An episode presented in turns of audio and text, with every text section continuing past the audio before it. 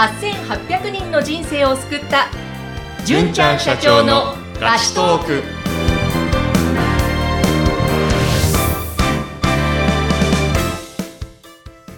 こんにちは。ピーチ株式会社の尾崎です。こんにちは、ナビゲーターの山口智子です。この番組は、ピーチ株式会社の純ちゃんがあなたのお悩みをガチトークで解決する、そんな番組ですけれども、あの、前回も、えーある方からの相談、えーそれにどう答えたか、純ちゃんにお話しいただきました。えーはいその中でこう、自分に自信がないんですというお悩みだったんですが、その自信をつけるコツを、ポイントを教えていただきましたが、はい私たちちょっと最近そこで思うところがありまして、はい。以前、うん朝、太陽を浴びるといい、散歩をするといいというアドバイスをいただいた配信会がありましたよね。うん。はい。マインドフルネス朝散歩。はい。樺沢志音先生のやつですね。はい。はいで、それをまあ、最初はうん。散歩する人しない人、いろいろバラバラだったんですが、ちょっと2週間ぐらい前から自分の中で決めまして、ほう。もう、ま、何か1日1個うん。決めてそれを継続しようと。で、はい。あ、朝散歩だと思ってうん。やって2週間やり続けているんですよ。はい。そうすると、こうなんか自分の中でうん。自信がつくというか、こう、なんか、いだい結構私頑張ってるな、偉いなというか、そんな気持ちも湧くというか、だからそれも自信を持つ一つの方法なのかななんて思ったんですが、どうなんですかね。いやー、めちゃめちゃ素晴らしいですね。いやー本当に。はい。おっ嬉しゃる通りだと思います。どんなち、どんな小さなことでも、あの、継続することは大事っていうふうに言われてますね。ああ、なんか今日もできた。あ、今日もできた。お、うんそうするとだんだんそれが当たり前になってきて、うん。気持ちもやっぱり前向きになります。はい。本当にね、素晴らしいです。いやーでもこの番組のおかげですね、いろいろ教えていただく中で、もうこれはやっぱり継続は力なりっていうのもはいありますね、確かに。はい。本当尊敬します。僕はね、はいできてないんで。またそれがまたいいですね。全然できてないですね。あ、本当ですか？はい。でも、こう、自信をつけるというか、まうんあ、あまあ、今までね、ずっと、純ちゃんは努力を重ねてきてるわけですけども、純ちゃんの中で、いや、でもでも、こう、自信をつけていく、うん。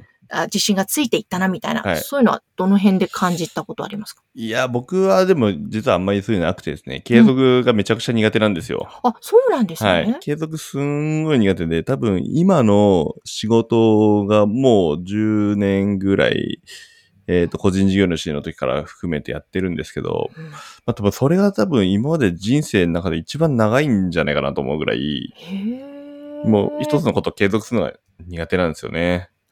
すごはいい意外ですね。うん。めちゃくちゃ苦手です。じゃあもう仕事に関しては継続してるわけですね。いやー、ね。ただ、ただあのーメンタルがあんまり強くないんで、うん。ちゃんと仕組みを使って継続できるようにっていうのは、一応工夫してやってますね。うんはいそうで。すね。その辺の工夫もね、いろいろ、いろんな配信会でもお話ししてくださっていますが、さあ、じゃあ今日はですね、あの、またお悩み最近相談に乗ったということがあったそうですね。はい。あ、そうですね。最近ご相談いただいたのが、今の会社を辞めたいんだけども、どうしようかなと。で、まあ、仕事を変えなきゃいけないと思っているんだけど、でもなんか、今の環境もすごい良くしてくれるし、うん上司も優しいし、一緒に働いてる同僚も、あの、すごい素敵な人たちばかりで、人はすごい大好きだと。うん。でも自分の将来のことを考えると、結婚してこういう風な生活を送りたいとか、今やりたいことを考えると、今の会社ではないなとうん。いうことですね。はい。はい。なので、今のまま将来が見えないんだけど、まあこれでね、逆にあの人が嫌いだったら辞めやすいんですけど、うん一緒に働いてる人たちのことは大好きだ。だからどうしようかって、ないうお悩みでしたね。はあ、確かにそれ悩みますうね。ん。えこれはどういうお答えだったんですか？そうですね。その上で、上司に相談してみようと思うって言ってたんですよ。うん。うん。本当はもう今月末でうん、えっ、と、辞める予定だったんだけども、でもやっぱり、もうちょっとやったらっていうふうに、周りの人たちから言われるので、あの、もう一回相談してみようかなと思うんですって言ってたんですね。うん。うん。なので、僕がお伝えしたことは、まずは自分で決めることが大事だと。ほう。うんそう。あの、まずは自分で決めて、で、何かで悩んでるんだとしたら、何と何で悩んでいて、うん。で、具体的にどこが解消されたらどっちに行けるのかっていう、例えば、うん目の前に2つの商品があって、えっ、と、A っていうものと B っていうもので悩んでますってなったら、2つも値段は一緒だし、うん。機能も一緒だし、じゃあどっちにしようか悩んでるってなったとしたら、なんか自分の中で判断軸をちゃんと持った状態で、あの、質問した方がいいですよね。うんうん例えば、商品だとしたら保証期間がうん長い方にしたいけども、それがどっちなのかわからないからうん相談するとかだったらいいんですよ。要は自分の判断,、判断基準がある状態で相談するっていうのはとてもいいこと。うんうんでも自分の判断基準がない状態で、ずっと一緒に働きたいよって言ってくれてる上司とえ同僚に相談したらどうなるかっていうと、うんうんもうちょっと一緒にやろうよって言われるわけじゃないですか。ああ、そうですね。うんそれはそうですよね。んだって一緒に働きたいと自分も思ってるわけだし、うん上司同僚もそういうふうに思ってる。うんうん。でも、違うと思っているからやめようと思ってるんであれば、相談する人が違うのかもしれないですよね。やーうんなるほど。確かに。こう、答えが欲しいというか、うん。こう、ま、丸投げしてるような感じなのかな？あ、そうですね。そうそう。自分で決めるんではなくて、誰かの判断に委ねようとしているので、こう流されてってしまう。うんうん。いやー、身に覚えがたくさんあるわけですがあ本当ですか？はい。あの、やっぱりはいどうしようどうしようって悩,、うん悩んでるつもりなんですよね。で、そうですね。どうしたらいいんでしょうって聞いて、この人はこういう、で、あの人はこういう、はい。えーどうしたらいいんだ？うん。あとよニュースを見てても、このニュースはこう言ってる、こっちはこう言ってる。はいで、。それを見た誰かはこう言ってる。はいえーじゃあ私どうしたらいいんだろうみたいなはい。ことがよくあるんですけども、あ、そうなんですね。そう、それも同じ感じですかね。まあ、そうですね。あのーまあ、ニュースとかに関しては、どっから情報を取るかとかっていうのを自分で決めといた方がいいのかもしれないうん。ですし、いや、どちらにしてもなんか、こう、こういうふうに判断するという基準があると、迷いづらいかなっていうのはありますね。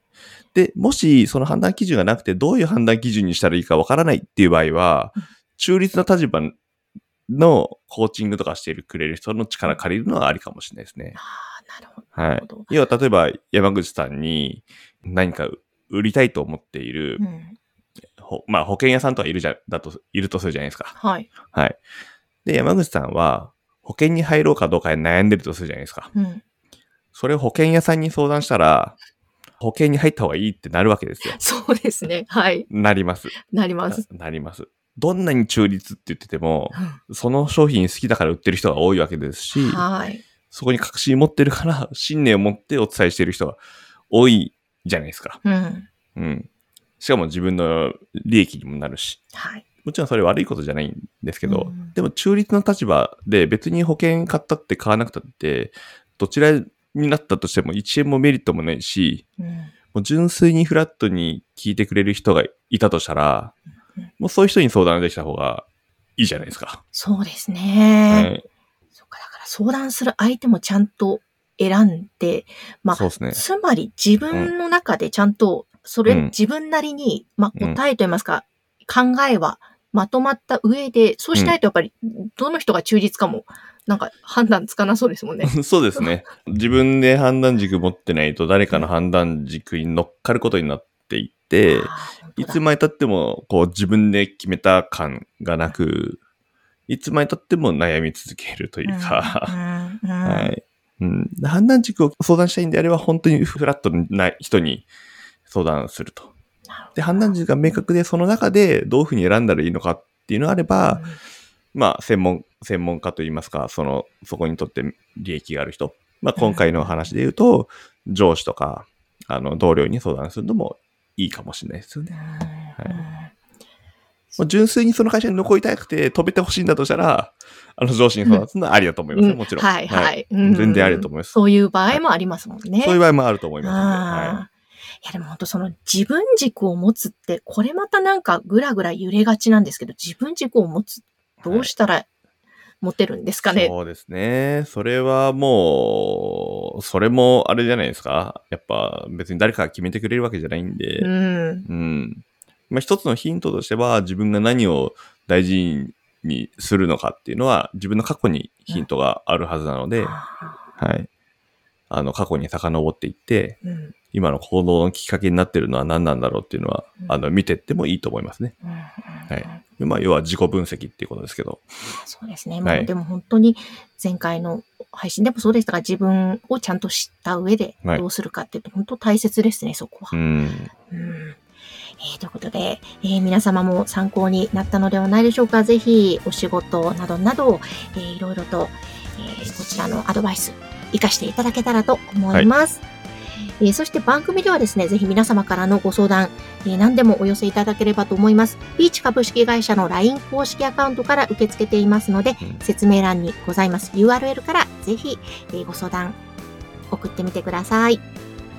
えーということで、今日もじゅんちゃんありがとうございました。ありがとうございました。